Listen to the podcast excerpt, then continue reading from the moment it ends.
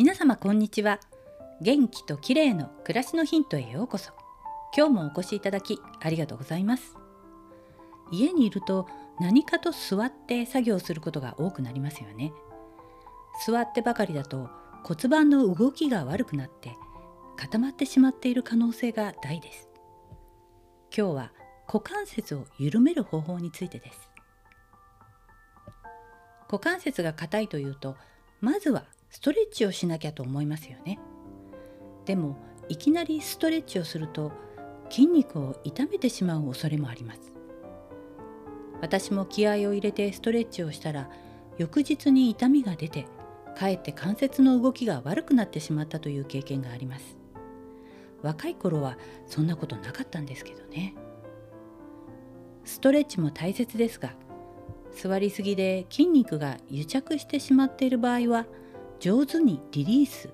つまり緩めてあげるのが正解なんですね。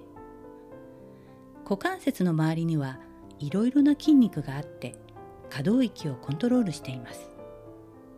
座った状態が長いと特に太ももの裏側ハムストリングが硬くなっています。ハムストリングの付け根がちょうどお尻の真下にあるのでそこを緩めるのがコツです。方法は床の上などで小さめのマッサージローラーやボールなどを使うのが効果的です。